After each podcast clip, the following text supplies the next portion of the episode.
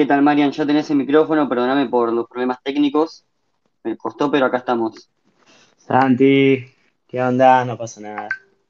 Típico del- de, los live. Sí, sí, la verdad que nada, Spaces tiene muchas cosas muy copadas, pero bueno, a veces anda medio flojo con el tema de la señal, el tema de, del host y demás. Sí, sí, sí, sí, pero bueno, nada. Está bueno también. Es así como muy espontáneo. Sí, sí, sí, eso es verdad. Se, se corta, se arranca de nuevo, se empieza. Lo que está bueno es que tenemos, parece que ahora se puede, se puede usar la funcionalidad de co-hosting, así que ahí te estoy mandando a vos para que seas co-host en caso de que haya algún problema con la señal, no se corte y Ah, ok. empezar de nuevo. Ahí está. eh, Aceptar invitación. Ah, ¿cómo está esto, eh? ¿Cómo crece el Spaces? Le mete, le mete, el equipo de Twitter le mete, se dieron cuenta que gustó la funcionalidad y bueno, había que corregir unas cositas. Bueno, Marian, ¿qué tal todo? ¿Cómo estás? Todo muy bien, todo muy bien, por suerte. Muy, muy loco con la presentación de Messi en el Paris Saint-Germain. ¿Estás siguiendo al día? Sé que sos fan, compartir Sí, sí, ese amor por Messi, ah, seguramente ya varios entre los que nos escuchan que también. Es cierto, sí, los que me conocen saben que con Leo a todos lados. La, la pregunta es, ¿cuándo, ¿cuándo este tipo de contratos y ese tipo de cosas van a estar reguladas por smart contracts y por Davos? Esa es, esa es mi pregunta, que trajiste Bueno, vos sabés que eh, es eh, cómico que existe la moneda del, del PSG, que está en la, en la blockchain de Chilis, con los de C socio, perdón, C socio no, los de Socios, sí, socios.com, sí, sí. de socios.com, y, y pegó, un, una subida tremenda cuando, cuando anunciaron la, la contratación de Leo. Eh, con lo cual, mirá, mirá hasta dónde, hasta dónde se replica, ¿no? Eh, los, los ánimos de, de los mercados en, situaciones que, que- que por ahí en realidad solo le pega con el nombre, porque vos con esa moneda del PSG no haces nada. Creo que votás por kits de regalos y, y unas cosas así como muy, muy simples. Pero cómo, cómo llega hasta ahí la onda expansiva, ¿no? Sí, sí, la verdad que es, es tremendo, como de repente todo empieza a, a relacionarse y, y se empieza a ampliar el espacio. Cayó la de Barcelona también, fue como el, efecto inverso, se fue Messi y les cayó. Pero tal cual, lo, lo gracioso es eso, que en realidad no hay mucho para hacer con el token, por lo menos por ahora, quizá en el futuro. Sí, sí, tal cual. después no sé si, si tendremos algún hincha independiente entre la gente que nos escucha, pero tengo entendido que ellos también tienen su propio token en socios, con chilis. Sí. Así que bueno, hay que ver. No creo que Messi vaya a jugar ahí, pero, pero estar atento. Sí, sí, sí, sí. ¿Me escuchan, ¿me escuchan bien a mí? Perfecto, sí, sí, se te escucha bien.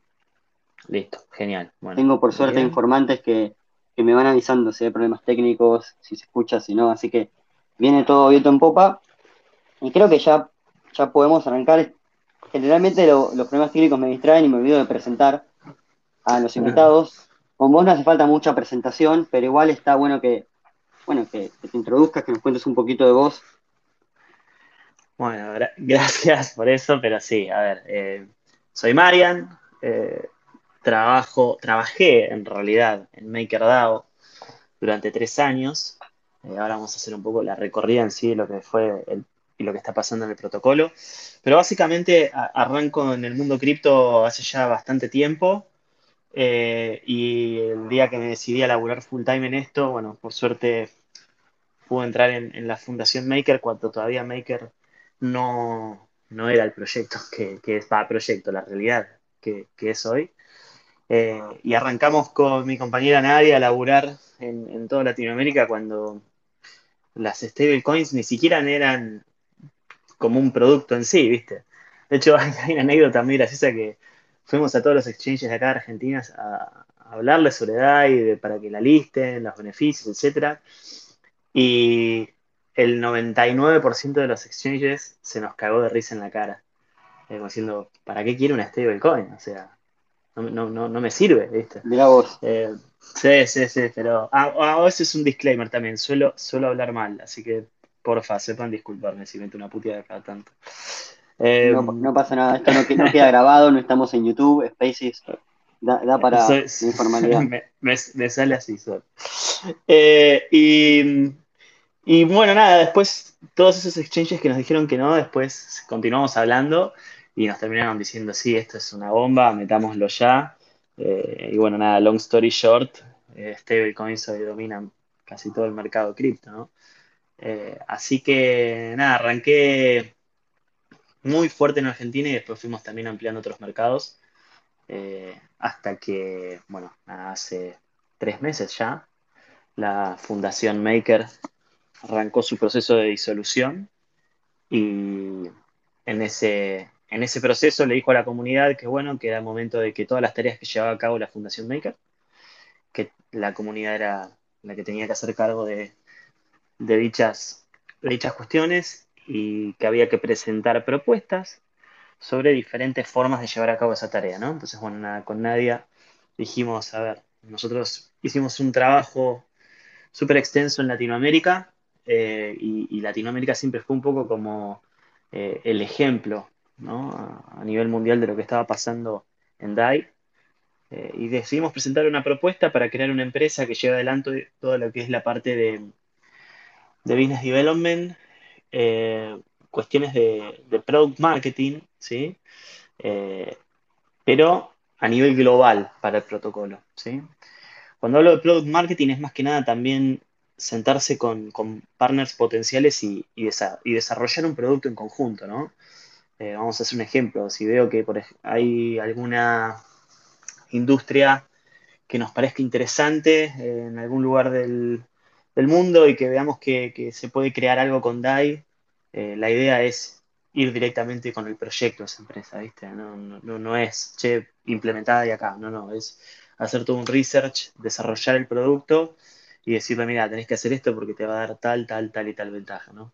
Eso es algo de lo que siempre a mí me encantó hacer, Una especie de product owner, eh, mezclándolo con, con, marketing, ¿no? Es un enfoque mucho más colaborativo, quizás. Exactamente, exactamente. Eso es lo que también valoran mucho, ¿viste? Las, las empresas. Así que bueno, nada, la, comunidad votó que sí y hace ya tres meses que estamos a full con Maker Growth, que es esta empresa que es un poco como la interfase ¿no? de, desarrollo de, nuevos negocios para, el protocolo, para el protocolo Maker. Claro. Bueno, me gusta mucho el concepto de, interfase. Em, muchas veces cuando se habla de, de, DAOs y de la descentralización y que sea todo autónomo, claro, no se tiene en cuenta que hay cosas que, que exceden, digamos, el alcance de, la DAO y, necesitan como una especie de brazo ejecutor, como dijiste vos, una interfaz. Pero, pero bueno, se me ocurren mil preguntas y, ya vamos a entrar en detalle. Pero antes me quedó una, una colgando de, tus orígenes y cómo empezaste. ¿Qué, ¿Cómo fue que entraste en Maker? ¿Cómo fue que dijiste, che, es por acá, me meto acá, quiero entrar en el mundo cripto, tengo esta opción? ¿Cómo se dio ese, ingreso y ese cambio en tu vida, digamos? No, eh, fue bastante falopa en realidad como entra en el mundo cripto, porque yo venía toda mi vida laburando en sistemas, eh, tenía 10 años casi ya como, como product manager en un laboratorio de, biotecnología, o sea, nada que ver. Eh, pero a su vez, durante esos 10 años, nada, siempre estuve como muy de cerca en todo lo que es eh, el mundo cripto, sobre todo por la parte económica. Yo soy muy fanático de todo lo que es lectura económica, ¿no? Y siempre estuve como muy cerca hasta que un día real dije, bueno, loco, eh, estoy cansado de venir a trabajar a este, a este lugar. O sea, hacer siempre exactamente lo mismo, sentarme, eh, tomar un café, atender los, las cosas más urgentes del día, hablar con la gente de ahí, volver a sentarme. O sea, era como que toda una rutina súper ya específica que nada, me, estaba, te soy sincero, me estaba medio limando la cabeza. Y un día junté coraje y me fui ahí.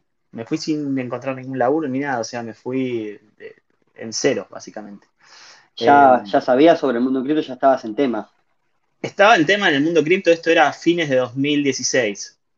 Eh, pero no era lo que era hoy. O sea, de hecho, yo renuncio y digo, bueno, nada, voy a buscar algo relacionado a cripto. Y no había nada, no había ni exchange. O sea, estaba Satoshi Tango, creo, y estaba claro. me parece. Pero, pero eran como muy chicos, ¿no? No, Yo no daba para ninguno de los perfiles que existían ahí. Entonces es como que fue todo bastante raro. Eh, ¿Y qué pasó? ¿Conseguiste el teléfono de Johnny Maker? ¿Lo llamaste y.? no, no, fue aún más gracioso en realidad. Eh, yo arranco a ir a un montón de meetups, empecé a dar charlas, porque dije, bueno, nada, o sea, tengo mucho tiempo al pedo, ¿qué puedo hacer? Eh, bueno, voy a usar toda esta cuestión económica que conozco, más la cuestión de sistemas, que, que también tenía encima por laburar 10 años como product manager, y voy a arrancar a dar charlas en el mundo cripto y no cripto. Entonces agarré, llamé a un montón de, universidades a ver si se les interesaba, que dé charlas gratis. Eh, ninguna me dio pelota, salvo una, eh, que fue Digital House. Digital House me dijo, sí, de una, te presto el salón, proyector, lo que vos quieras. Es más, te pongo unos vasitos de coca y te, damos coca. Así que, bueno, dale. Y arranqué así a dar charlas en Digital House, que la primera fueron dos personas, la tercera, la segunda habrán ido cinco o seis, dos personas. Vos, llegaste a Digital House, había siete botellas de coca y dos personas. Dos personas, dos personas. Bueno, tuviste eh, tiempo de, evangelizarlos 100%, me imagino. Sí, sí, sí, sí. Y lo gracioso fue que la tercera ya hubieron como 80 personas. Eh, y fue porque justo coincidió con, con la primera subida fuerte de Bitcoin. Es como que hicieron un montón de cosas. Y en el medio yo venía hablando con eh, un amigo que lo conocí en, también en el mundo cripto, charlando, haciendo un montón de cosas, que me dijo un día, che, eh, si yo pongo un exchange, ¿venís a trabajar conmigo? Y yo le digo, eh, sí, dale. Vos cuando tengas un exchange llamame, viste, pero como medio riéndome, cargándolo, qué sé yo. Claro, no, no tenías mucha fe, estabas como en los exchanges cuando le fuiste a hablar de ahí. Totalmente, no le tenía nada de fe. Y te juro que ya me quedaban, creo que me quedaba para vivir un mes, si no ya estaba otra vez en serio y me iba a volver a vivir a lo de mi vieja, lo que te digo.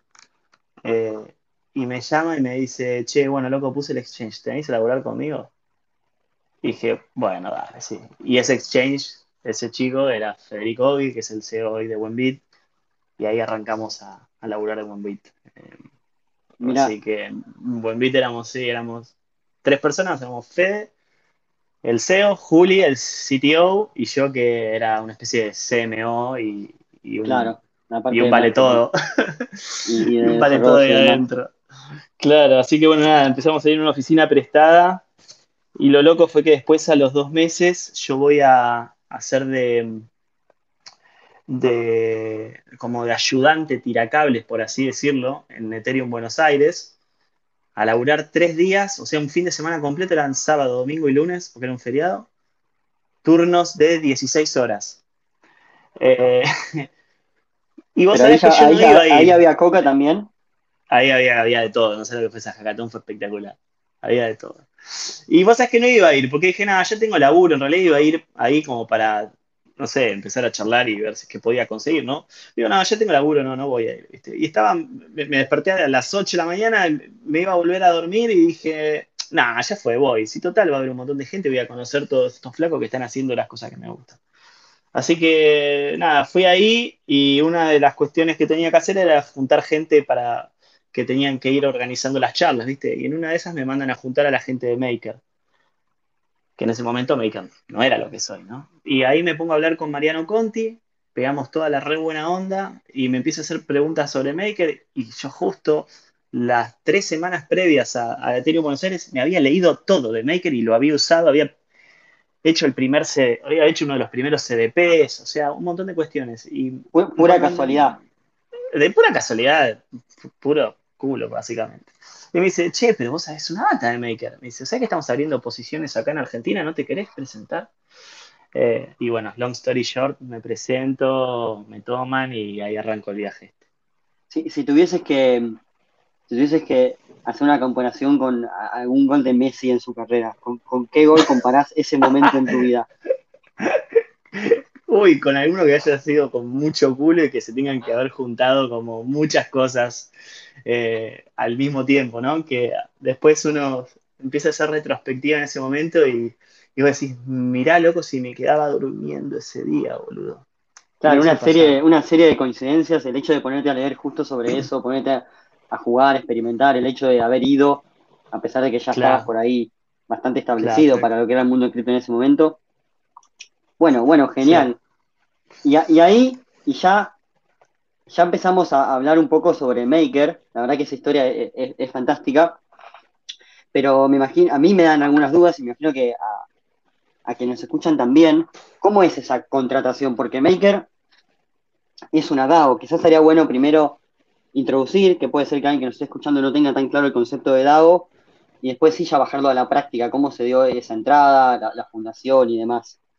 Bien, vamos a hacer como un poco un timeline general del proyecto Maker, como para que entiendan de dónde van como saliendo las decisiones que van pasando en, este proyecto, ¿no?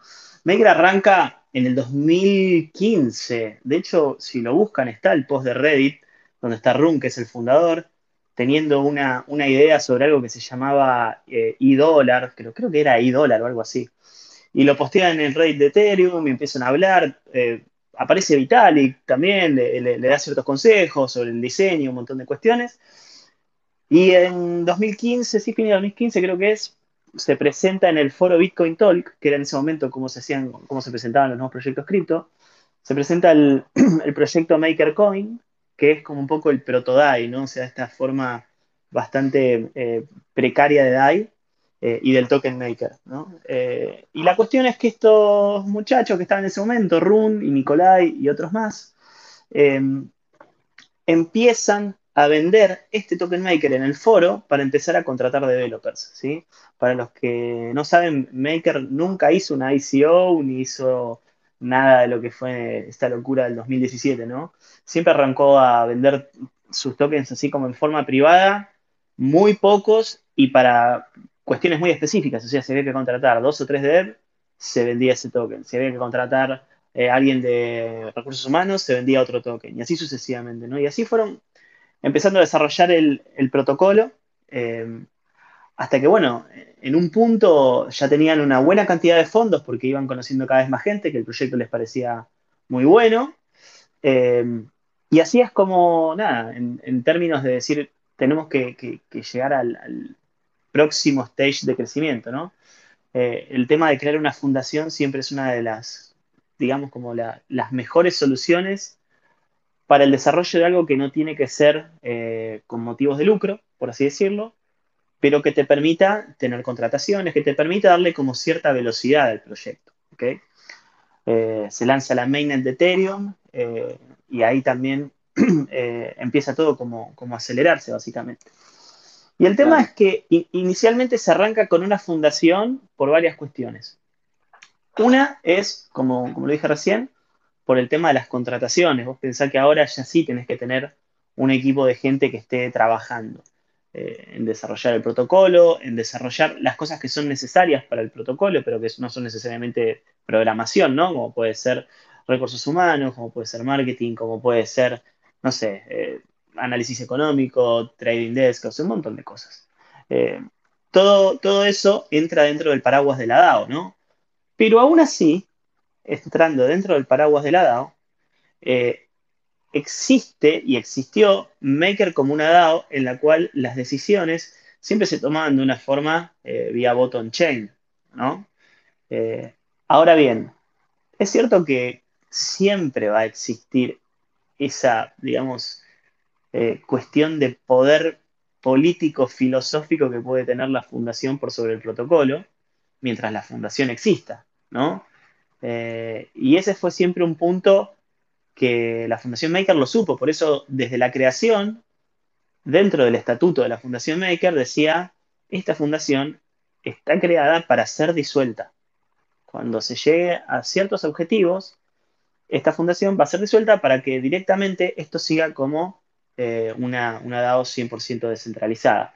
Siempre hago un poco la misma analogía, ¿no? Una DAO, hagan de cuenta que es como una especie de, ser viviente, de un, como de un ser humano, en donde vos cuando nacés te van, primero te llevan a UPA, después te van llevando de la mano, aprendes a caminar hasta que te vas solo y te vas de tu casa y así, ¿no? O vas creciendo.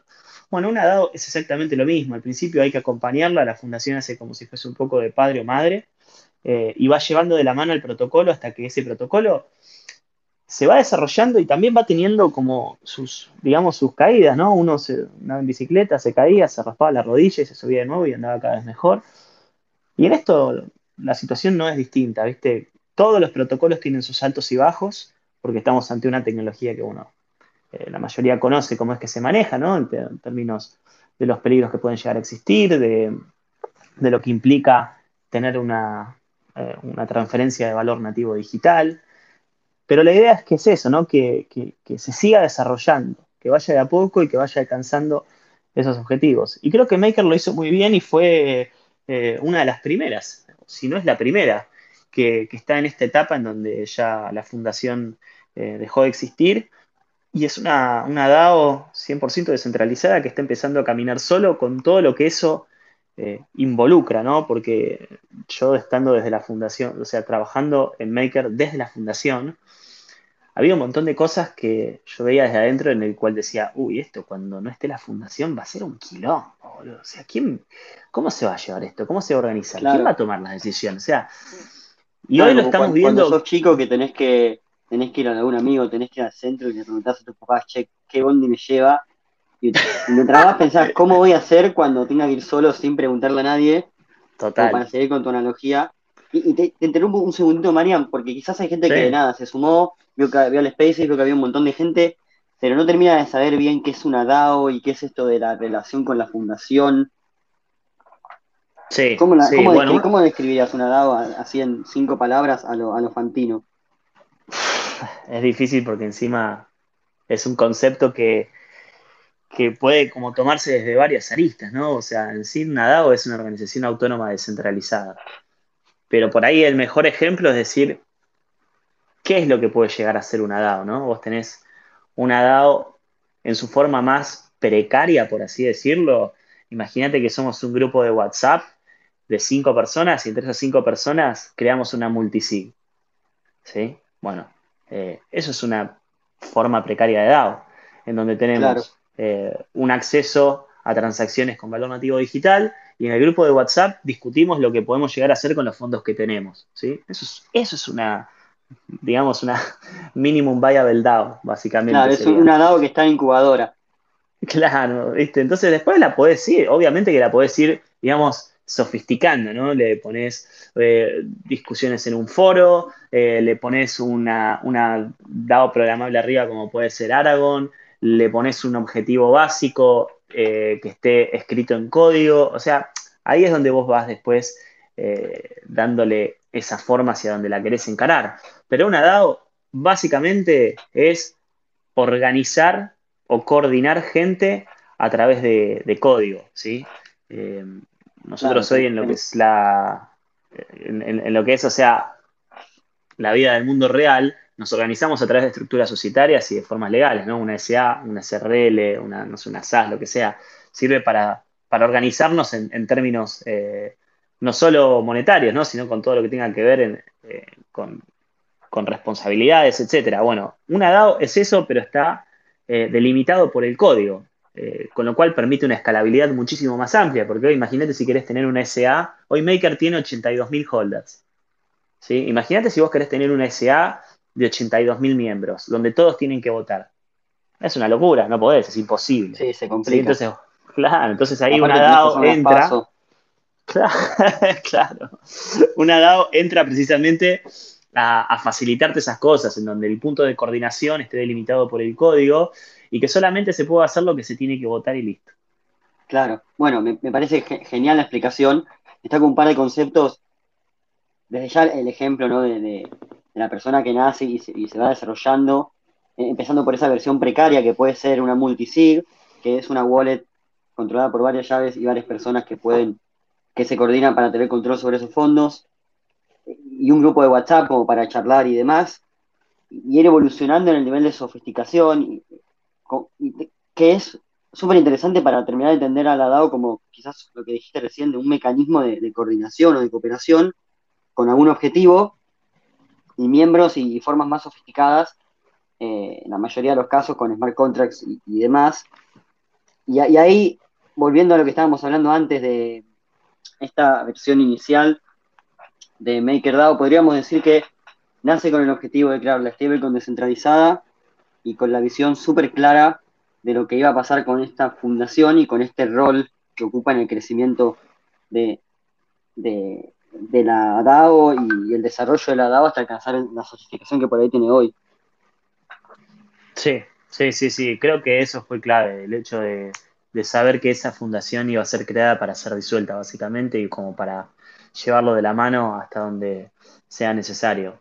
Hoy, por ejemplo, en, en sí, en lo que es el aspecto político de MakerDAO, no sabes cómo está, es una locura. O sea, vos te metés hoy al foro, forum.makerdao.com, y, hay unas discusiones que, son, son tremendas y se, están pasando cosas que, que a mí realmente medio que me vuelan la cabeza, ¿viste? Ya se están formando la famosa grieta, no se piensen que es solamente argentina, o sea, la grieta está en todo el planeta, en todas las cosas, ¿viste? Y se está dando también a nivel político en MakerDAO.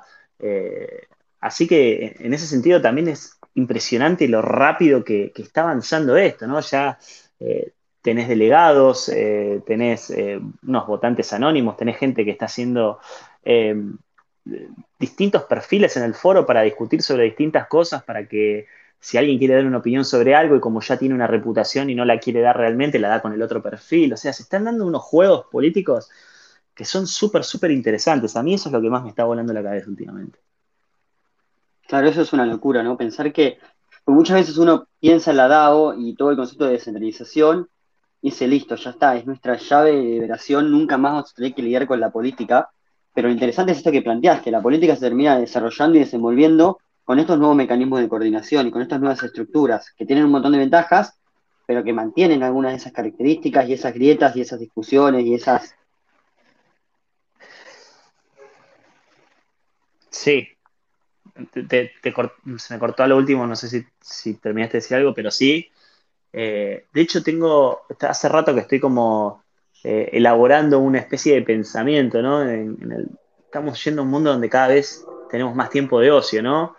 Eh, y, eso también genera que esa, digamos, como que esa grieta se agrande más, pero no porque la grieta esté mal, yo, yo no, no, es que para mí la grieta esté mal, porque es una cuestión de lo que pasa a nivel comunicacional, no a nivel de, de los que participamos de, en sí de, distintas facciones, por así decirlo. Llévalo a lo que quieras, llévalo al fútbol, llévalo a la política tradicional, llévalo a una DAO, a lo que quieras.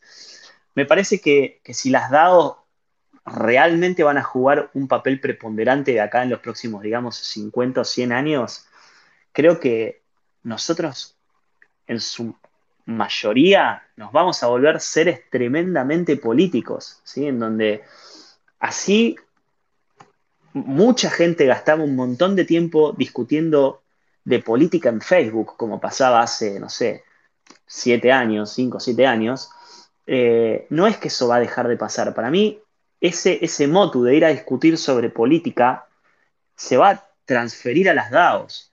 Y es lo que veo hoy en, Maker, por ejemplo. Gente que se pasa todo el día en el foro Exactamente igual como el que se pasaba eh, una persona discutiendo en, Facebook de política, bueno, discuten en el foro. Y me parece que va a empezar a pasar lo mismo en otras DAOs. O sea, cuando vos empieces a ver que, hay como, como, una especie de, suba de volumen de nivel político de esa DAO, eso para mí me indica que esa, esa DAO ya está eh, empezando a caminar sola y que se está desarrollando. Y me parece que, a medida que vayamos avanzando en distintas formas de generar ingresos eh, y que eso nos dé eh, más ocio, por así decirlo, eh, más tiempo de ocio. Ese tiempo de ocio, yo creo que va a haber mucha gente que se lo va a dedicar a, hacer política en, las DAO, ¿no? Porque tiene una visión, porque tiene una forma de entender cómo se maneja esa DAO. Vos pensás que hoy hay gente que está, no sé, eh, creo que muchos de los que están escuchando hoy deben haber participado de algo en una DAO, algo, o sea, teniendo el token, ya teniendo el token estás participando de alguna forma, ¿sí?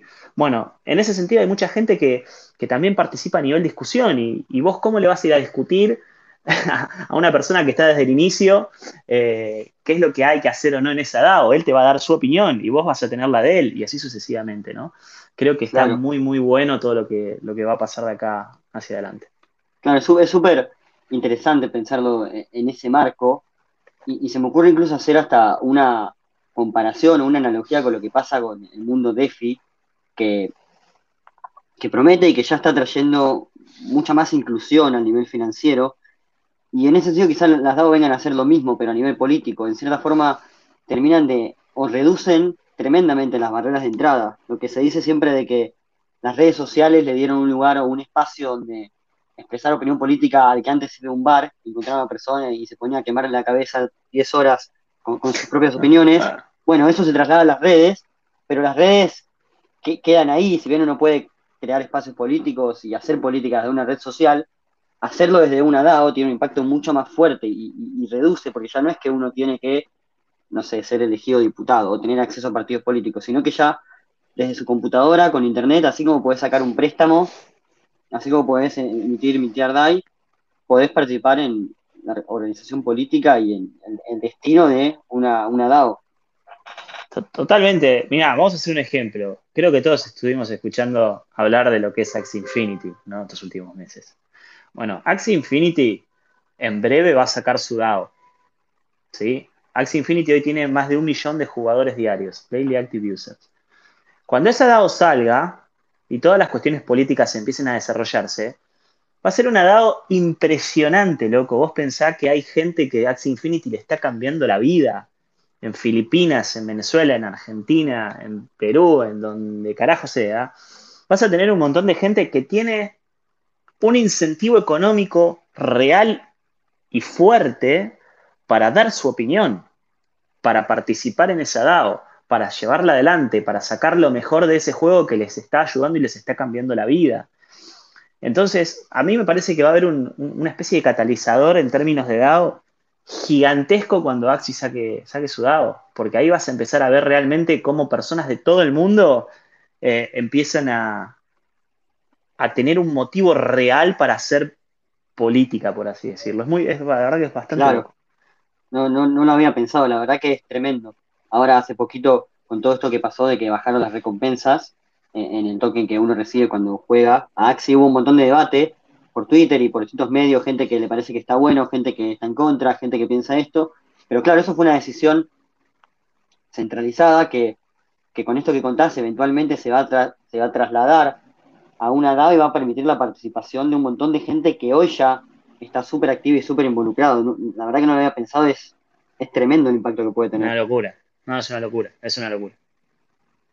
Es una locura. Bueno, es, bueno me, me quedé un poco eh, flayado con, eso. Después voy, a tener que pensar un par de cosas un ratito, pero volviendo a, esta relación particular que se da entre, entre una fundación, en este caso la empresa que controla Axi, y, un juego o un protocolo, y, llevando de nuevo a, toda la historia de, de Maker, que es súper interesante, Vos hablabas de que ya se crean estas facciones políticas, hace, rato que estaban estas discusiones, gente que se pasa todo el día en el foro hablando de una u otra cosa, con distintas opiniones. ¿Qué fue lo que pasó? ¿Qué, de qué estamos hablando cuando decimos que se disuelve la fundación? Bueno, que se disuelva la fundación son varias cosas. Primero es dejar de lado lo que nombré, que es esta, este halo de poder político y o filosófico ¿no? dentro de las decisiones que pueda llegar a tomar la fundación. Eso es uno. Y después el segundo, que es el más importante, es que en esta creación inicial de la fundación, la fundación tiene algo que se llamaba el Development Fund. El Development Fund es cuando se hizo el minteo inicial de, los tokens, eh, como no hizo una ICO, la fundación, la fundación tenía todos esos tokens, que son 84.000 makers que a precio de hoy, déjame ver qué guita es eso. A ver, son unos 84.000 por 3.200. Son 250 millones, si no me equivoco. ¿eh? Sí, 200, 250 y 270 palos. O sea, es un montón de guita. Bueno, esa guita, la Fundación Maker se la pasó absolutamente toda al smart contract que se maneja vía votación dentro de la DAO. ¿sí? O sea que hoy la DAO tiene todo ese capital disponible para empezar a desarrollar el protocolo, ¿sí? Con lo cual, también, o sea, es, es bastante loco decir, che, no hay un dueño solo de ese fondo, por así decirlo, eh, se hace todo vía votación y es mucho dinero, ¿no? Así que bueno, esas son como las dos cuestiones más interesantes en términos de qué es lo que pasa cuando la fundación desaparece, ¿no? Bueno, y, se me ocurre una pregunta, y ya yendo quizás no a la parte filosófica, pero sí a la parte práctica y a las diferencias entre lo que venía pasando hasta, hasta ahora y lo que va a pasar en el futuro, o lo que podemos imaginar que va a pasar en el futuro. ¿Qué, ¿Cómo era la, implementación o cómo se llevaba adelante la ejecución de las políticas decididas por la DAO. Me imagino que la fundación era una especie de brazo ejecutor que hacía lo que la DAO decidía y usaba esos fondos, pero estaría bueno por ahí más detalle y, seguramente vos lo podés contar mucho mejor. Sí, en realidad la, DAO siempre seguía discutiendo sus cuestiones en el foro, ¿no? Eh, vos pensabas un poco, voy a explicar así como a, a, grandes rasgos cómo funciona la gobernanza de Maker. La gobernanza de Maker vos tenés inicialmente algo que se llama signaling o hacer una señal, que es postear en el foro, ¿no? Sobre un tema. Eh, ese, esa propuesta tiene que tener una, una, encuesta que diga sí, no o abstenerse. Entonces vos planteas un tema y le preguntas a la comunidad qué, qué, le parece sobre ese tema. Si esa votación gana que sí, se lleva a una votación on-chain. Si esa votación on-chain, primeramente se llama governance polling, que no ejecuta ningún cambio en el sistema. ¿ok? Eh, se vota así on-chain, se vota con el token maker, pero no ejecuta ningún cambio. Es solamente como para tener una idea del sentimiento que tienen los token holders en relación a ese tema. Si ahí se aprueba en ese governance polling, se vuelve a hacer esa votación, ¿sí? Pero esta vez se llama executive vote o voto ejecutivo. ¿Qué significa? Que ese voto, si sale aprobado, sí genera cambios en el sistema. ¿Ok? Bueno, eso es como todo el flow de gobernanza que tiene hoy Maker. En sí, la fundación no es que participaba, ni siquiera podía votar la fundación. La fundación era como que las cosas que pasen vía voto las podía activar de una forma mucho más rápida, ¿no? No sé, vamos a hacer un ejemplo. Se votaba la, el agregar un nuevo colateral al sistema. Entonces veíamos que se salió de forma positiva, bueno, el equipo de, Product Engineering que estaba en la fundación es el que armaba toda la implementación del colateral en ese sistema, ¿sí? Eso es lo que te, daba la fundación, que te da una cintura mucho más rápido para empezar a moverte eh, y accionar las cosas que la DAO igualmente seguía eligiendo, ¿no? Em, y esa es un poco la, función principal. Una vez que la DAO, que una vez que la fundación desapareció, por ejemplo, antes de desaparecer tenía que esperar que existe una propuesta de Core Unit, así como era Growth que hicimos con, Nadia. Eh, tuvo que existir una propuesta de Product Engineering Core Unit, que son los que se van a hacer cargo de eh, el desarrollo de smart contracts, implementación de nuevos collaterals, eh, upgrades, nuevos productos, etc. Eh, y bueno, nada, ya se, presentó, están los chicos ahí de Product Engineering, y ahora la, la DAO directamente cada vez que vota, ellos como Core Unit toman ese trabajo y lo ejecutan, ¿no? Claro, o sea que antes la DAO votaba y estaba detrás de la fundación para llevar adelante esos cambios de forma mucho más efectiva. Ahora la fundación se disolvió y lo que hay es un montón de core units, distintas core units para distintas tareas, ¿no? Así como está que Growth que hace marketing, está la parte de desarrollo del producto, la parte de engineering, y me imagino que hay varias más para distintas. Sí, sí, hay governance, governance communication, hay otra que se llama Sustainable Scaling, que le da servicios a otras core units. Eh, eh, ¿Qué más hay? Hay una que se llama Real World Finance, que analiza colaterales del mundo real. Eh, y bueno, nada, había otras ahí como para votarse todavía. Ok, o sea que hay un par que todavía están pendientes de definición. Y de marketing no hay, hubo, hubo toda una discusión política muy, muy, muy, muy fuerte, porque la, propuesta de, de, una core unit de marketing eh, vino con un presupuesto muy grande, muy grande, y si bien MakerDAO es un proyecto, o sea, súper profitable que hace, hace mucho dinero, la propuesta estaba un poco como tirada de los pelos, ¿no? Eh, incluso la persona que la hizo había hecho una... había pedido un fondo de 5 millones de dólares para gastar sin, sin hacer disclosure de información. O sea, era como que le dabas un cheque en blanco de 5 de 5 millones de DAI para que la Core Unit lo gaste en lo que sea. Ellos decían que lo iban a gastar en sponsoreos, de los cuales los sponsoreos eh, no, pueden, no pueden ser como preavisados o tener una discusión pública previa hasta no cerrar el deal, ¿no? Bueno, nada, eh, dentro de la comunidad dijimos claro, es un poco, una locura. es, una locura. es una locura.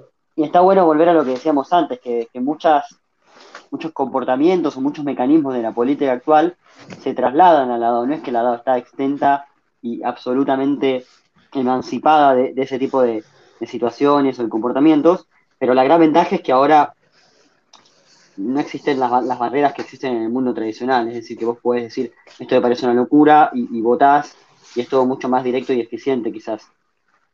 Sí, sí, hay, hay, hay mucho de eso, hay, hay mucho de eso, y, y también en ese sentido, o sea, está amplificado desde los dos lados, para lo bueno y para lo malo, ¿no?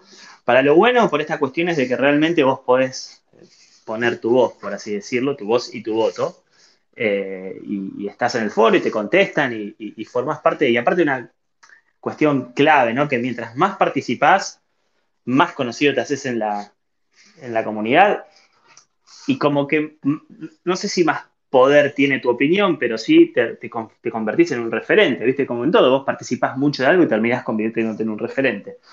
Eh, bueno, en, ese sentido, en la, DAO pasa lo mismo.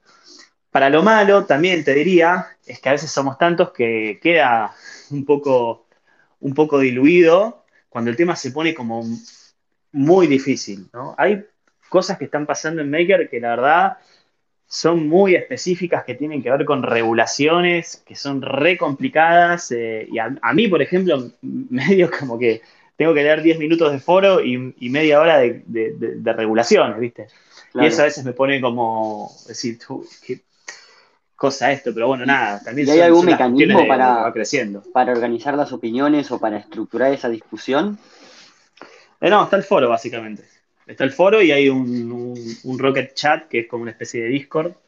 Eh, donde ahí se, digamos que está más la discusión real time, por así decirlo, pero la que vale posta es la que está en el foro, ¿no? En el foro es, entra dentro de lo que es el governance flow que acabo de explicar.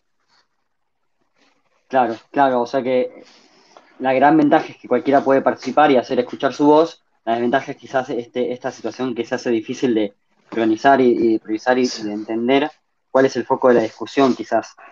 Sí, sí, porque aparte es lo que te digo, a, veces la discusión se vuelve, que también está bueno por otro lado, ¿no? Decís, chavo, hay gente, hay gente que sabe un huevo acá.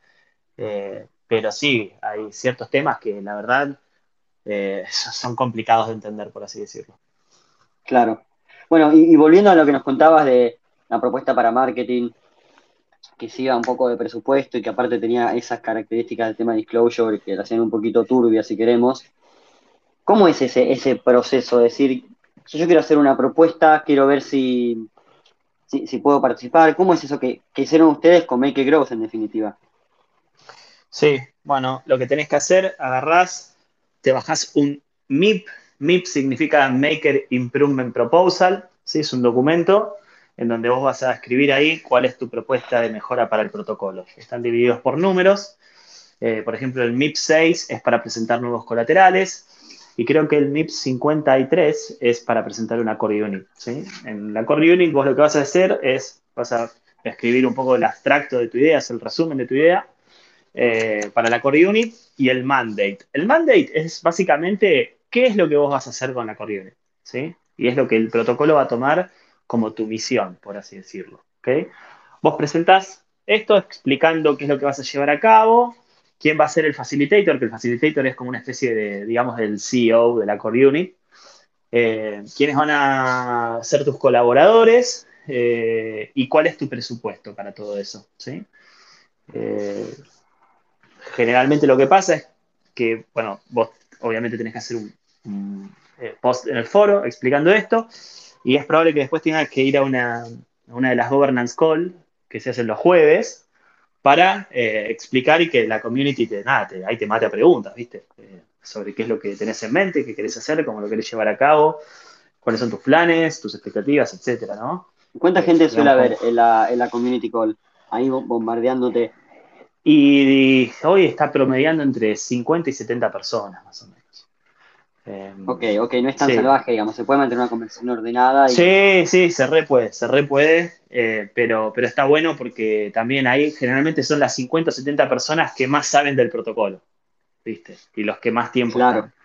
Eh, así que sí, te van a matar a preguntas y, y, tenés que, nada, defenderte bien eh, sobre la propuesta de core unit que estás haciendo, ¿no? Que pasa exactamente igual cuando hay una propuesta de colateral, ¿no? Si una propuesta de colateral el que hizo la propuesta, sea un proyecto, eh, tiene que entrar en la community call y, defender el porqué de colateral, ¿no? El porqué de la propuesta.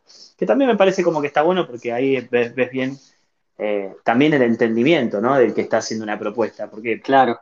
pasó mucho, pasó, que hay gente que hace propuestas y entra en la community call y no tiene ni idea ni de maker y de la propuesta está ahí nomás, ¿viste? Entonces te das cuenta que en realidad es un oportunista. Sí, es un oportunista. El otro, día, vi un meme que decía algo así como, cara, eh, creo que era con Bob Esponja, preocupadísimo porque la, la, la, proposal, no me acuerdo si era de Maker o de otro o otra DAO, pero la proposal no estaba por pasar. Después contento porque, nada, cambió la suerte y, se estaba por aprobar. Y después preocupadísimo de nuevo porque se estaba por aprobar la proposal que había mandado. Medio como a, ver qué pasa. Sí, sí, sí, pero bueno, nada, está bueno porque en sí oportunistas hay en todos lados. Hace también dos meses salió una propuesta de una agencia de marketing diciendo que se quería hacer cargo del Telegram Group, de crear un Discord, del Twitter, creo, y de una otra boludez más, y pedía un palo verde al año para eso. Decís, dale, macho. Tomate claro. acá, y, no hay, y no hay ningún filtro, o sea, yo puedo ir, me, descargo el documento, que me imagino será como un PDF. Sí, eh, Lo completo. No, no hay filtro y, lo subo. Y lo subís. Y ahí, y ahí arrancás tu proceso. ¿sí? Arrancás tu proceso, contestás en el foro, pedís eh, estar en la community call, defendés, y si está todo bien, eso va a una votación on-chain. Y si te aprueba, va a la segunda votación on-chain, que ahí ya se te ejecuta. Y en el MIP vos tenés que poner una DAI wallet y automáticamente por mes te empieza a rutear de los fees del protocolo el budget que vos pediste a tu wallet. Y ahí lo tenés que poner a, a laburar, básicamente. Y una pregunta, vos en el MIP ya definís la duración, me imagino, ¿no? Por ejemplo, ustedes para Michael Growth pusieron una duración dada y eso ya está definido o, cómo, se da? La duración de la core unit es en realidad según la duración del budget aprobado. ¿sí? Nosotros con Growth estamos haciendo ahora budgets de a tres meses, de por quarters, pero ya eh, a partir del 2022 vamos a hacer eh, anual. Eh, así que nada, en teoría es según cómo te aprueben ese, ese budget, ¿no? Si te aprueban el budget anual significa que estás como aprobado por otro año más. Ah, ok, o sea que eh, en el momento de aprobación del budget te lo dan por una cantidad de tiempo y por una cantidad de plata dada. Y después eso, cuando, termina ese periodo, se renueva, me imagino, con otra votación. Exactamente, precisamente por el hecho de que también hay que analizar los resultados que tuvo esa core unit, ¿no? Claro, claro, eso está bueno, como para que haya más, em, más responsabilidad quizás y más transparencia, seguramente en la presentación de lo que se hizo con el budget, los resultados que se están teniendo, los objetivos en el roadmap claro, nosotros, nosotros, por ejemplo, tenemos todo nuestro PNL, nuestro que es Profit and Loss, vendría a ser una especie de estado contable, eh, online y lo presentamos todos los, todos los meses, eh, con todas las cuentas y qué es lo que estamos gastando y qué es lo que no precisamente para transparencia, ¿no? Y después del lado también de la DAO está, está bueno porque al no tener ningún contrato firmado, directamente lo que hace la DAO en el caso de que no quiera continuar con esa relación es dejar de transferir esa guita, listo. No tiene que entrar en ningún litigio legal, etc. Claro. Claro, es súper sencillo en ese sentido y es la ventaja también del smart contract que, ya todos, me imagino que estamos acá, ya todos conocemos. Se, se codió, así, se ejecuta así y no hay mucha más vuelta. Exactamente. Exactamente. Bueno, y te hago, una consulta por ahí, volviendo un segundito al tema de las proposals y, al tema de la votación. Eso tiene un costo asociado, no es que es todo gratis porque es on-chain. Sí. Sí, eso, eso lleva un costo, que cada transacción sea, tiene, tiene un costo, sí. Eso para, la para las proposals tienen algún límite, tienen que hacer staking o tienen que pagar una especie de fee o simplemente lo suben y pagan, digamos, en submit. No, para, para, la, para la en general se hace en el foro, con lo cual no hay ningún, digamos, gasto, por así decirlo. El único gasto que existe es si vos vas a votar, nada más, porque después la votación on-chain la pone directamente la, la DAO. Eh, hay una core que se llama Governance, que es la que se encarga como de, organizar todas estas cuestiones cuando del foro tiene que pasar a, una votación on-chain. Ellos arman todo eso y lo ponen. De hecho, a ver si están en la compu pueden entrar, van a vote.makerdao.com y van a ver todas las, votaciones que están live, por así decirlas, y las que ya, ya pasaron también. Eh, bueno, toda esa información, hay un grupo de, de tres personas que está laburando básicamente todo el día acomodando eso y llevándolo adelante. Claro, perfecto. Es otra de las tareas para las cuales la, la DAO se apalanca en una de las core units. Claro. Y, una consulta que, me viene, eh, ¿las core units son monopólicas? O, puede haber dos que hagan la misma tarea o que se coordinen de alguna manera? Es una, es una gran pregunta y es algo que, por ejemplo, la misma DAO no se pone de acuerdo, ¿no? Em, Ahí está la grieta. Ahí está la grieta, mira. Mirá, eh, por ahora hay una sola core unit con, un, con una tarea específica, por así decirlo, con un mandato que abarque una cuestión específica, ¿sí? Yo creo que si el día de mañana suponete que se presenta otra core unit de growth y quiere hacer lo mismo que nosotros, eh, no la van a votar, pero no porque sea mala la competencia, sino por un tema de que hacen falta otras core units y el budget sería mejor gastado en crear esa core unit que hace falta. Ahora supongamos que el día de mañana ya eh, están todas las core units que hacen falta, eh, digamos que Maker tiene o, mantiene la atracción que, viene llevando.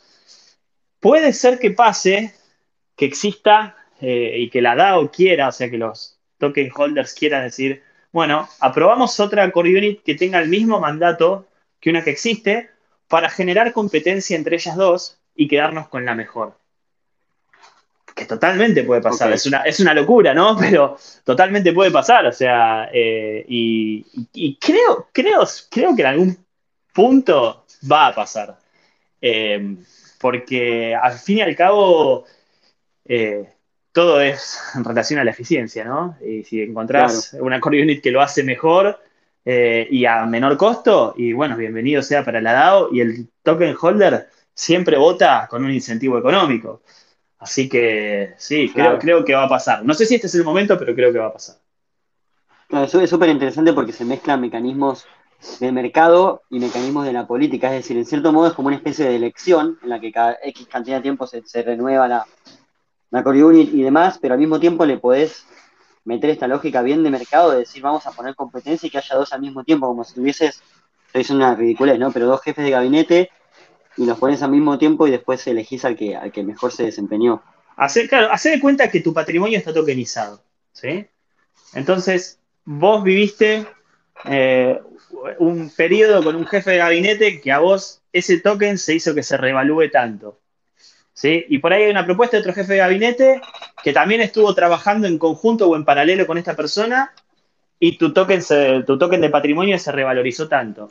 Obviamente que vos vas a votar al que, te revalorizó más el patrimonio. Es algo completamente lógico.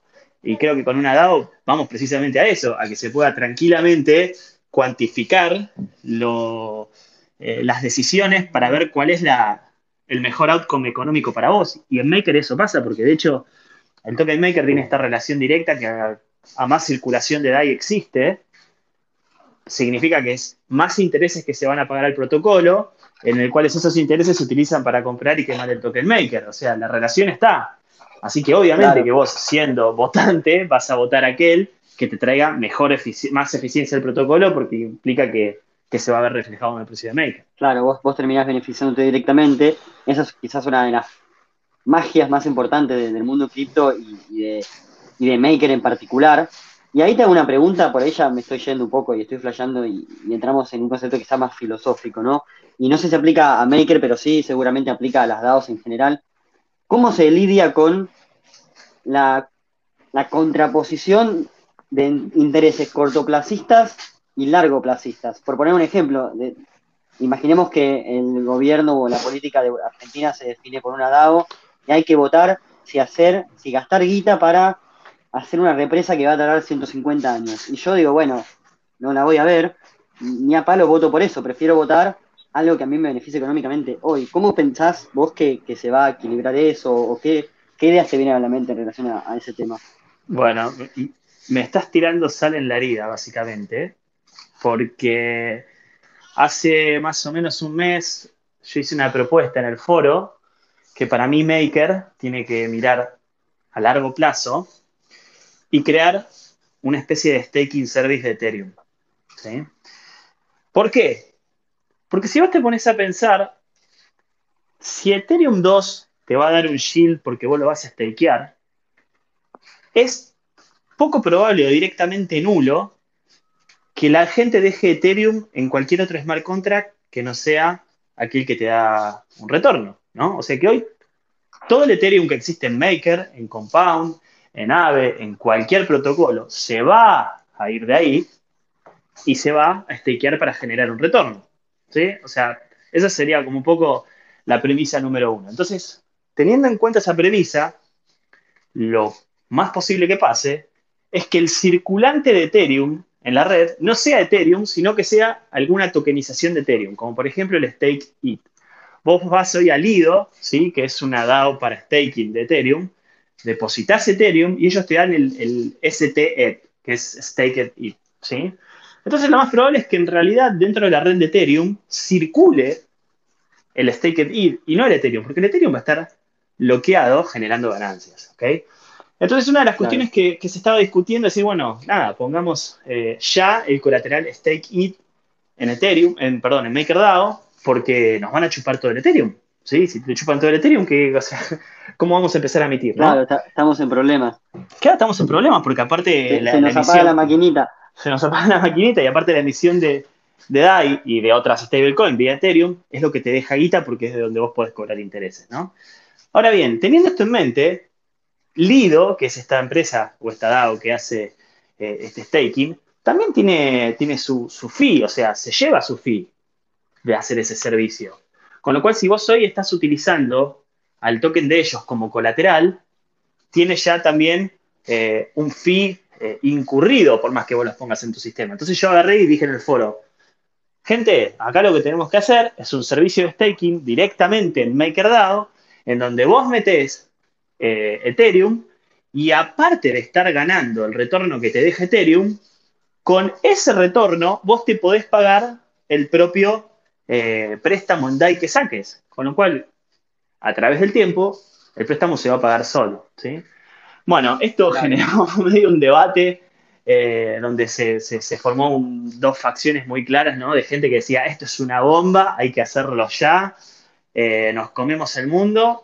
Y muchos otros que dijeron, no, para eso ya existen otras empresas que lo van a hacer, nosotros nos tenemos que dedicar solamente a DAI como una stablecoin y punto. Y bueno, y ahí tenés el término de lo que vos preguntaste, ¿no? Si de pensar a corto plazo o a largo plazo. Yo creo que si pensamos a largo plazo, tenés que saber que, eh, el, mundo siempre va a, proponerte nuevos y mejores servicios. Y si vos no estás al tanto de eso, te van a comer vivo, macho. Te van a comer vivo. Así que nada, yo estoy ahí pusheando también por, por nuevos productos y para mí uno, uno de esos a largo plazo es que, que para mí Maker tiene que tener servicios de staking. Bueno, bueno, a ver los holders de Maker, si, si nos copamos y, le damos una mano a Marian, que, que es algo es súper interesante, porque es decir, Hay que votar. En, lugar de utilizar el producto de Lidos, vos lo incorporás y, en, cierta, en, cierto modo te comes ese revenue o, claro. ese revenue a, los beneficios de, de tus productos. Todo protocolo que esté lo más cerca posible del token Ethereum original, del Ethereum en sí, siempre va a tener mejor y más poder. Bueno, es, una gran frase. Eh, eh, está, estaría como para charlar otras dos horas acerca del Layered Money, pero, pero no me quiero ir tanto de tema. Por eso te voy a preguntar, eh, y ya bajando más a la aplicación concreta de, lo, que están haciendo ustedes en Make Growth y, poder charlar de eso. Lo que sí, mientras por ahí te doy un, un tiempito para pensar la, la respuesta, es el momento del POAP. Creo que no lo anunciamos, ahora que, ahora que lo pienso, para la próxima lo tenemos que anunciar, pero bueno, este evento viene, viene con POAP. Todos los que estén escuchando y quieran reclamar su certificado de participación digital, se, puede hacer a través de un URL que ya les voy a leer. Un segundito que lo tengo escrito por aquí. Bueno, la URL para reclamar el POAP es poap.website barra slash martes defiant, guion, guion medio, DAOs. POAP.website barra o slash martes defiant, guion medio, DAOs. Eh, bueno, vayan a reclamarlo, está súper lindo. Y, Ahí está medio.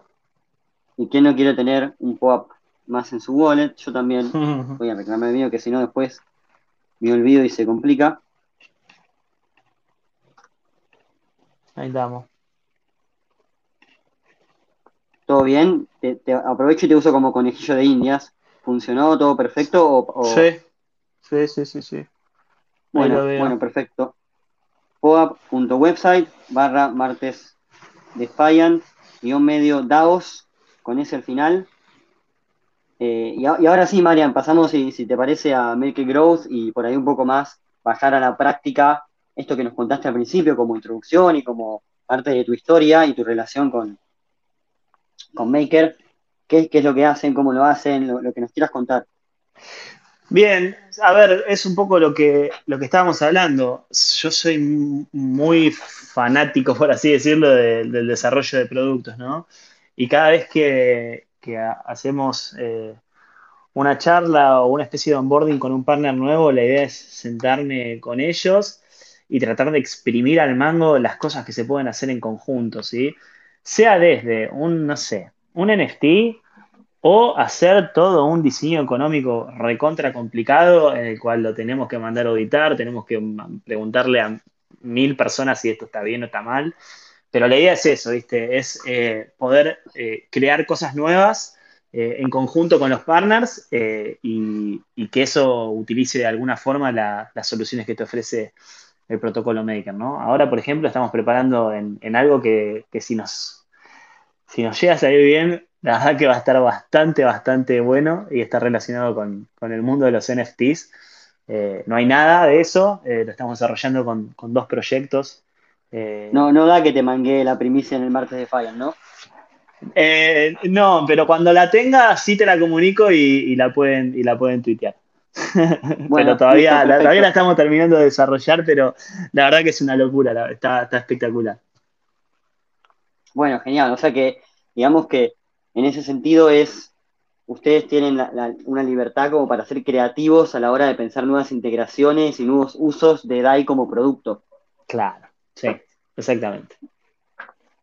Y eso es una, pregunta, eh, volviendo por ahí a lo que hablábamos antes, ¿eso está planteado en, el, en la proposal o como te conocen a vos por ahí, ya conocen tu visión, o vos planteás la visión, pero después el detalle queda liberado a, la organización. Es que la proposal con Nadia estuvimos como pillos, por así decirlo, y nuestra propuesta del mandate era eh, que teníamos que hacer crecer la circulación de DAI con diferentes cuestiones, por así decirlo, no solo a través de partnerships en sí, sino también con la colaboración sobre nuevos productos, y esta es una de las partes del mandato, ¿no? Todos los que habrán hablado conmigo en algún punto para implementar DAI eh, saben que, me gusta tomarme mi tiempo, hacer mis dibujitos, hacer mi tablero, eh, crear nuevos, nuevas cosas en conjunto eh, y, ver de eso qué es lo que se puede hacer y lo que no, y después meterle para adelante con todo, ¿no? Claro, está bueno eso de mandate. Me hace acordar a. Yo estoy a administración de empresas y bueno, en 17 materias distintas tuve que pensar la visión de, la empresa eh, en la que vos estarías involucrado o demás. Claro. lo que siempre te decía los profesores sea no te limites. Si vos pones, quiero, no sé, quiero vender yogur a toda la Argentina, después te estás limitando y, y entras en incoherencias. Entonces era una cosa como, quiero vender lácteos o quiero vender alimentos a todos los seres humanos del mundo, para que después nadie te pueda decir, che, pero vos en tu visión dijiste que ibas a vender solamente yogur y me estás vendiendo una lechuga. tal cual, sí, tal cual, así, así como lo decís. Después uno va a ir encontrando qué es lo que mejor sabe hacer de eso y que naturalmente te vas a, a, ver vos haciendo y repitiendo ese trabajo que es lo que por ahí te va a dar el límite. Pero inicialmente, sí, lo mejor es, dejarlo así. Claro, una ventaja que ustedes tenían, que por ahí lo usaron como eslogan de campaña en estas elecciones DAO Style, es que ya tenían un montón de experiencia de haber trabajado en el protocolo y en la fundación durante mucho tiempo. Sí, tal cual, tal cual, la verdad que sí, eso fue una, ventaja. Y, volviendo de nuevo a, cosas prácticas, algo que, me da bastante curiosidad, ¿cómo, ¿cómo empieza un proyecto de, integración? ¿Van a, van a LinkedIn, se, se descargan una lista con 750 leads, le mandan un mail? No, me imagino que será otro el proceso. no, no, nada que ver, nada que ver. Todo el laburo es vía Twitter, básicamente. Eh, veo que están retuiteando algún proyecto copado, lo leo, me, gusta o siento que se le puede aportar algo, que se le puede hacer un twist y me contacto con ellos a través de ahí y ahí es donde arranca todo, básicamente.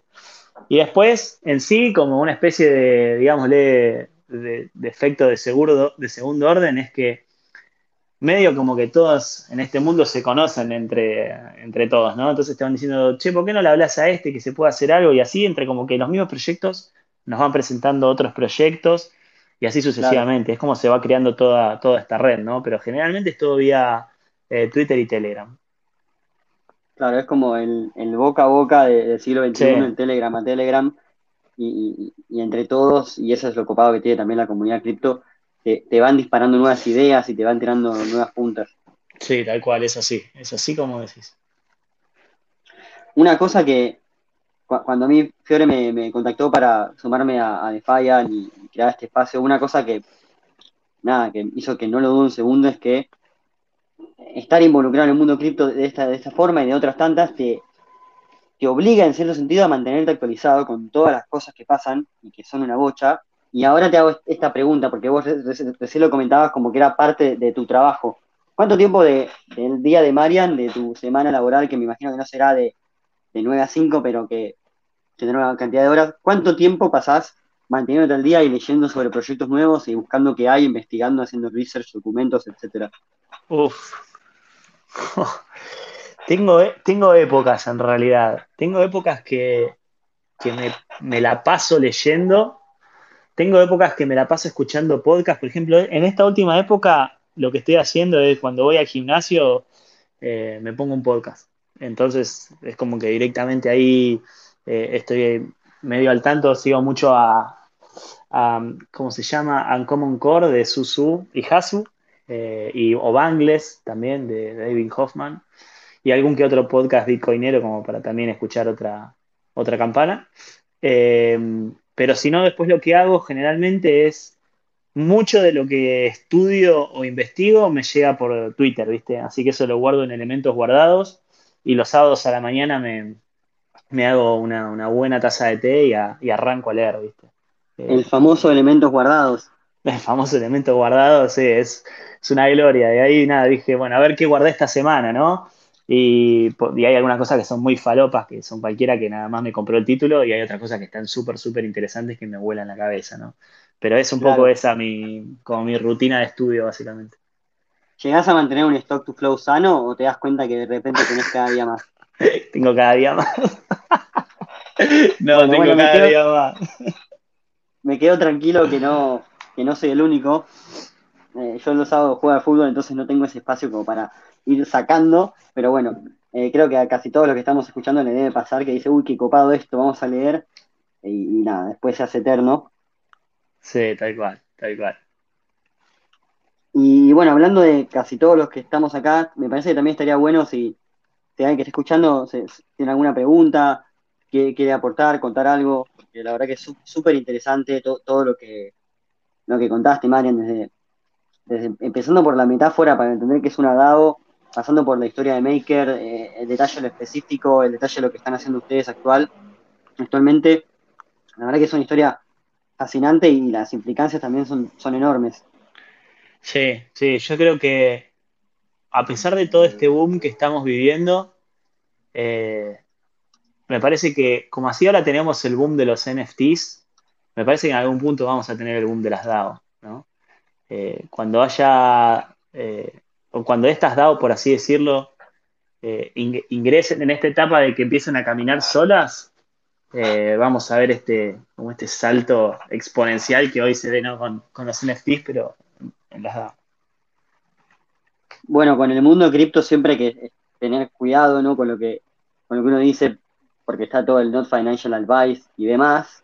Y no te quiero quemar, pero me acuerdo de un, creo que seguramente fue un tuit tuyo, de hace bocha de tiempo hablando de Axis eh, y diciendo, che, este juego está buenísimo, este juego la va a romper, Y yo ahí, nada, empecé a meterme un poco, pero la verdad que no tanto como me hubiese gustado, como, como hoy en día me, encantaría haberme metido. Así que nada, te tomo, te tomo la palabra literal con esto de, de, la próxima ola o la próxima masificación, quizás, y todo el tema de las DAOs. Sí, sí, yo por eso siempre por ahí recomiendo lo mismo, ¿no? Es que eh, me llegan un montón de mensajes diciendo, che, ¿cómo, cómo consigo un trabajo en el mundo cripto? ¿Cómo hago esto? ¿Cómo lo otro? Y, la verdad que eh, mi respuesta es un poco aburrida, pero la verdad que, que es así y siento que funciona de verdad. O sea, participar de una DAO. Participar de una DAO, agarrar un proyecto que te guste, estudiarlo a, a morir a fondo, fondo, fondo, y empezar a participar de la DAO. Y es como, como dije antes, ¿no? A medida que más participás, te vas a hacer una voz reconocida en esa comunidad. Y tarde o temprano, las oportunidades llegan si la DAO es buena. Y ahí vas a tener tu chance porque vos ya vas a haber hecho como una especie de proof of work previo, ¿no? Por así decirlo, para, claro. para estar presente eh, y ser parte de, esa oportunidad. Así que, no sé, los que están escuchando hoy que quieran posta eh, largarse a, laburar en el mundo cripto, arranquen participando en una comunidad, estén ahí, eh, vean qué pueden ayudar, que pueden colaborar y, las cosas se van a ir dando solas, pero lo más importante es que, les guste en la DAO que estén, así, así lo hacen de una forma como repetida e incansable, por así decirlo. Bueno, me encantó el concepto y me quedo con una cosita que, dijiste en un momento determinado, como, como al pasar, si la DAO es buena, las oportunidades van a aparecer. ¿Cómo identificás? No te quiero decir cómo identificás la próxima gema por 100, porque no es esa para nada la, idea de la pregunta, pero ¿cómo identificás si un proyecto es bueno? Eh, es una buena pregunta. Eh, yo para mí hay, hay, una cuestión que es, primero que nada, si el objetivo de la DAO es claro. ¿sí? Sea cual sea. Para mí, si el objetivo de la DAO es claro, esa DAO es buena. Después hay que ver qué es lo que va pasando en el desarrollo, pero el objetivo tiene que ser claro. El objetivo de Maker era claro, es, o sea, DAI, un stablecoin de diferentes colaterales y que hay que hacer crecer la circulación porque eso genera interés y va para el, poseedor del token maker. O sea, súper claro, ¿sí?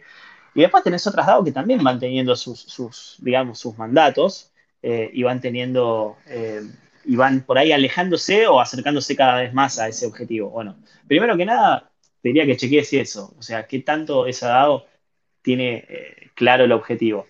Después te vas dando cuenta también en cómo va avanzando esa DAO, ¿no? Porque puede tener el objetivo re claro, pero no hay desarrollo, no hay anuncios, no hay nada, o sea, se ha estado muy lento, decís, bueno, esto no se mueve con nada y bueno, no sé si es todo tan, tan, tan bueno entonces, ¿no? Pero creo que esas son como ahí las dos cuestiones más, más interesantes, porque de la combinación de esas dos cosas, ¿no? De objetivos y de desarrollo, eso te da como resultado tiempo de vida. Y a medida que una DAO tiene más tiempo de vida, más te confirma que va a seguir existiendo, ¿no? Algo así como se le dice el indie, no, creo que es el indie effect.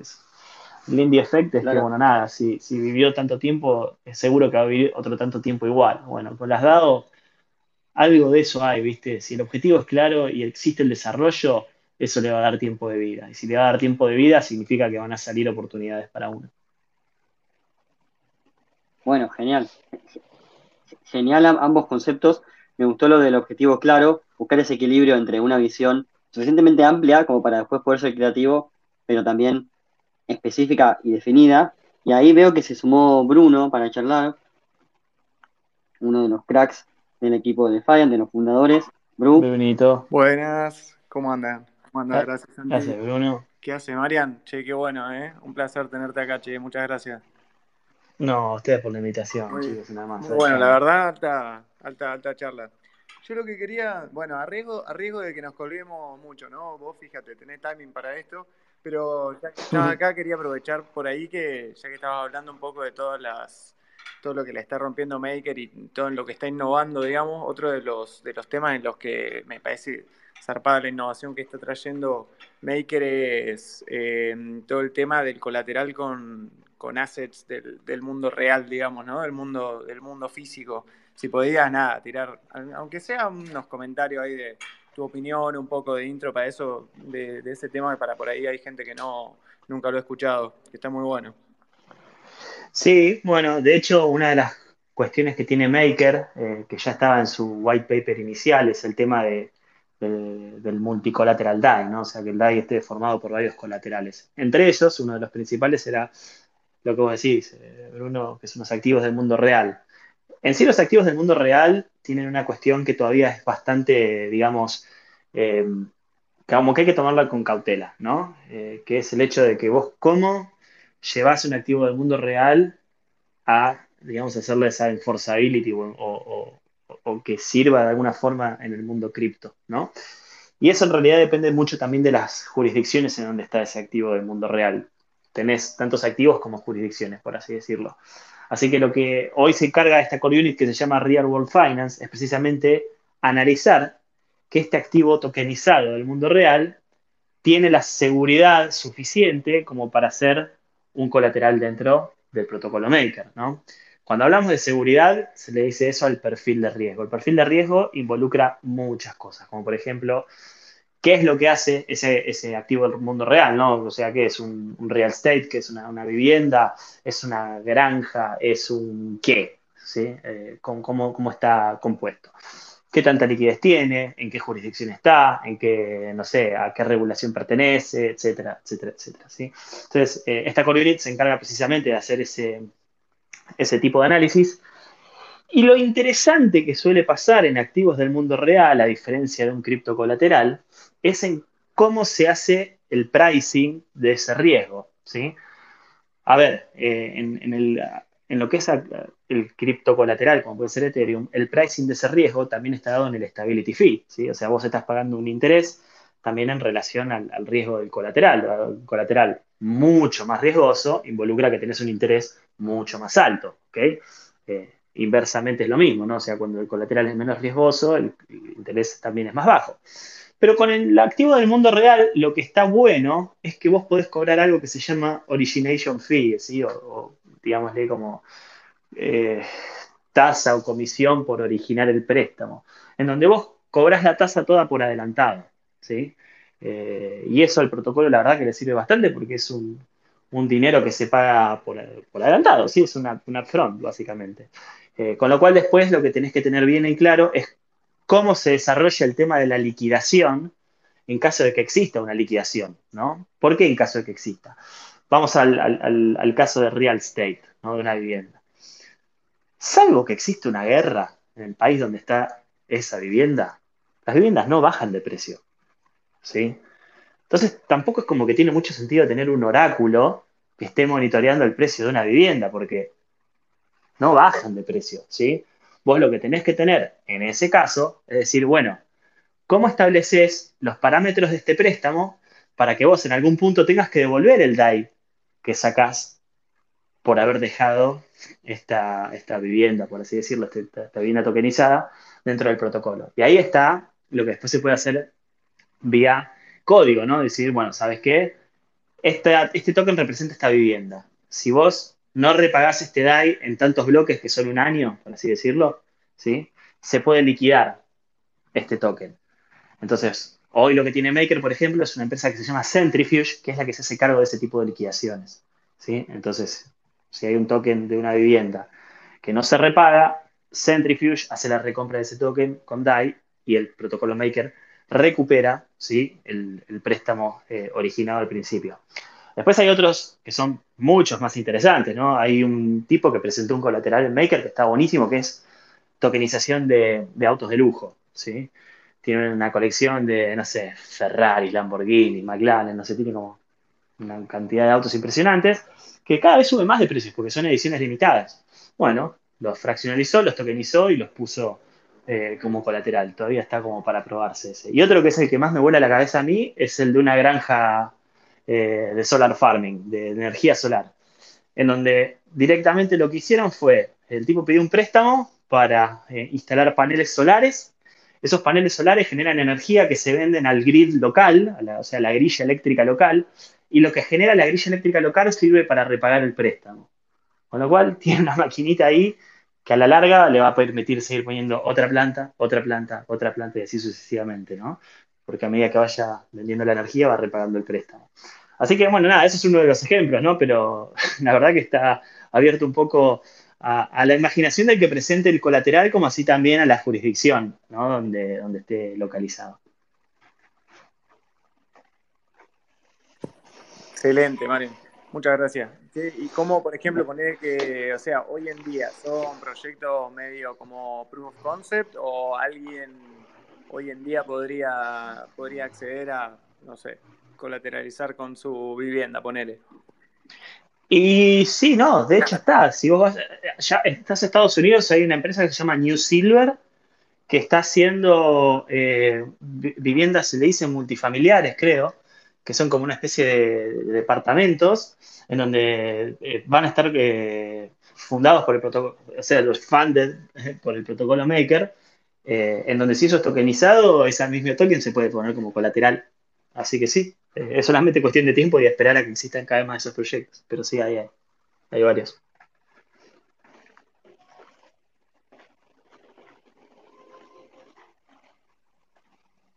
Bueno, es una locura total, la verdad, Marian. Me, quedo flasheado, me voy a tener que ir a caminar un rato después de la charla para, procesar todo esto que estamos hablando. Em, porque sí, cuando vos te pones a pensar, uno como que ya por ahí asume, no, bueno, se vienen un montón de cosas súper copadas en el futuro, pero cuando empezás a conocer estos casos de uso específico y, estos temas y ver cómo se puede relacionar todo, meterle una relación con energías renovables, la, verdad que es una locura. Justo la semana pasada y el martes de Fayan que, hicimos hablamos sobre NFTs. me imagino que también será, será el caso que uno pueda terminar usando una obra de arte, por una, una pieza de arte, la tokeniza y la termina incorporando como colateral, similar a los ejemplos que vos dabas, por ejemplo. Exactamente. Che, y me llega una pregunta, tenemos gente que está desde la compu y no puede y no puede hablar, no puede pedir micrófono pero me, van pasando las preguntas. ¿Pensaste en algún momento, hablando de, Proof of Humanity, que seguramente estarás al tanto y, habrá gente con, distintas opiniones y demás, pero ¿pensaste cómo eso se podría terminar relacionando a, los modelos de DAO existentes y, qué podría surgir de, esa, de esa mezcla? Creo que es interesante lo que hace Proof of Humanity. Me parece que tarde o temprano, o sea, algo de eso iba, iba a salir, por así decirlo, ¿no? Eh, creo que se pueden dar, se pueden dar situaciones importantes, o sea, como eh, productos que realmente lo necesiten para, para evitar cosas que todavía no tengo en claro qué, por así decirlo. ¿A qué voy con esto? Tenemos que ver por ejemplo, el hecho de votaciones, ¿no? A modo, a modo político. Vos querés saber la opinión de alguien en particular, porque así lo quiere el protocolo, ¿no? Pero hoy lo que está pasando, por ejemplo, que pasa típico en, Maker y en otros proyectos, es que vos atrás de una dirección que vota, vos no sabés cuántas personas hay. ¿Sí? ¿Y qué es lo que discutieron esas personas, por así decirlo? Mismo si querés hacer algún tipo, digamos, de airdrop retroactivo, o airdrop futuro, en donde vos querés tener la certeza de que el que vota es uno. Y ese uno es una persona, por así decirlo, porque también podemos ver el hecho de que se puede crear un token donde ese token no pueda ser transferido y yo te lo asigno directamente a vos desde el contrato. Y vos no te podés sacar de encima ese token, por así decirlo. Porque una vez que te cayó a vos, ya está, no, no te lo podés sacar. Pero eso también a mí me da la pauta de que vos sos una persona y que, esa persona puede votar con eso y que no lo anduvo eh, rotando por aquí o por allá o que hizo alguna movida política en el medio. Creo que, lo de Proof of Humanity va, a traer como un building block interesante para las cosas que tengan que estar atadas a la identidad, ¿no? Ahora, después, si uno quiere dar, dar o no su identidad y subirla al blockchain, es cuestión de cada uno eso. O sea, vas a ver gente que, vas a tener gente que lo hace y vas a tener gente que no lo va a hacer ni a palos, ¿no? Eh, creo que lo, bueno es poder elegir, básicamente. Creo que se van a dar ciertos incentivos para que haya mucha gente que esté tentada a hacerlo. Eh, pero bueno, nada, es también lo que te digo, hay que ver en base a qué están dados esos incentivos. Claro, claro, sí, me encanta y, coincido totalmente con ese concepto de building block de, piedra base o, aplicación o tecnología, como queramos llamarlo, para otras cosas que pueden surgir, que quizás hoy es difícil imaginar con el, con el nivel de innovación que se ve en el mundo cripto, lo que puede aparecer de acá a cinco años, y sobre todo resaltar eh, la, la, libertad que uno tiene para, para, sumarse o no en función de los incentivos, que hoy el único que hay es el de UBI, pero puede haber más en el futuro.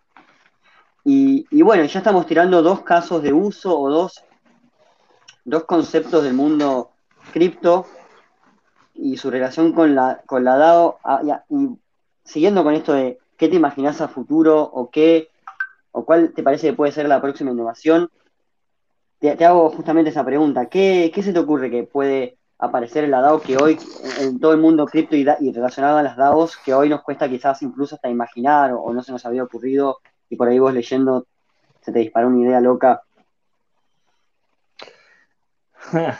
Ideas locas, a ver.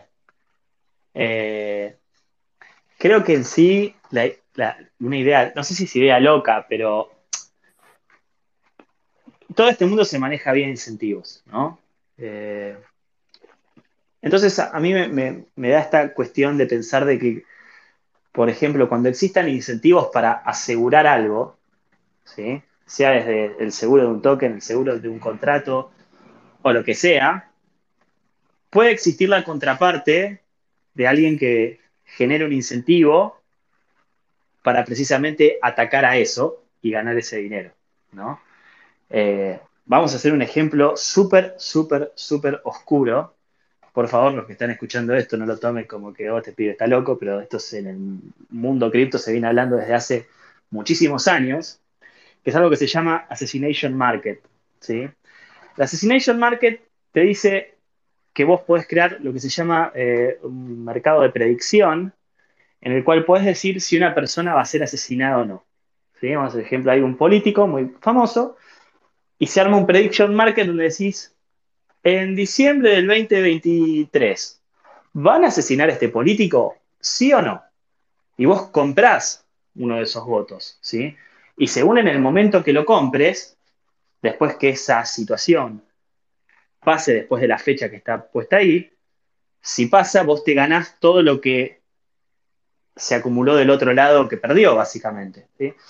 Entonces se genera esa cuestión en donde si hay un assassination market que se vuelve muy, muy, muy, muy grande, con muchas apuestas, es un incentivo para que exista gente para que vaya a matar a ese político. Con lo cual, se viene como una especie de, de diseños de incentivos con cuestiones morales y éticas muy, muy heavies. Todavía está muy en el under este, esta cuestión, ¿no? Pero yo creo que en algún punto, cuando los mercados de predicción empiecen a tomar vuelo, eh, cosas poco éticas se van a, se van a dar.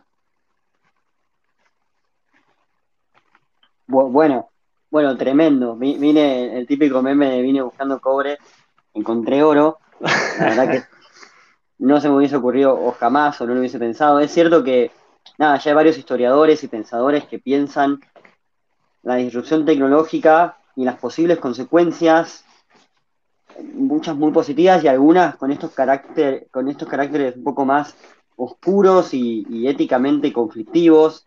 Harari, por ejemplo, habla mucho de eso, con todo lo de inteligencia artificial. Sí. Eh, y bueno, el mundo cripto, sin lugar a dudas, va a ofrecer un montón de, de puertas. También estás. Nada, es genial que lo, que lo levantes y lo plantees, no solamente con todo lo lindo de ah, vamos a poder votar con un clic o, o, ese tipo de cosas, sino con esta, esta especie de, de, de advertencia o, o, comentario como para entender todo, todo lo que implica este posible desarrollo y el futuro que se viene. Sí, sí, hay que tener en cuenta que los diseños de incentivos siempre pueden ser para cosas buenas o cosas malas, ¿no?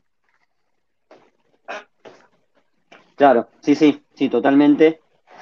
Y bueno, creo que después de, después de esta respuesta, Marian, ya no hay mucho que, que podamos decir.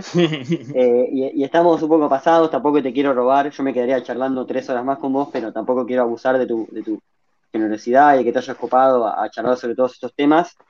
Lo que sí me encantaría darte es un espacio como para que, que cierres con un último, una última reflexión, un último comentario, quizás algún chivo para Make It Grow, lo que quieras. no, en realidad siempre digo lo mismo, ¿no? Que la, la idea es que sigan eh, leyendo eh, y, y, estudiando sobre las cosas que les interesen, participar de comunidades que les interesen y que nunca metas más de lo que puedes perder, ¿no? Eh, creo que con eso está. Ok, son, son los tres bullet points. Seguí participando, suena, suena publicidad de coca, ¿viste? Cuando era que te ganabas otra en la tapa. Seguí participando, involucrarte en proyectos que te interesan y, el típico no financial advice y no, no inviertas más de lo que puedes perder. Sí, sí, sí. Nada, nada, nada, es como decirlo, ¿no?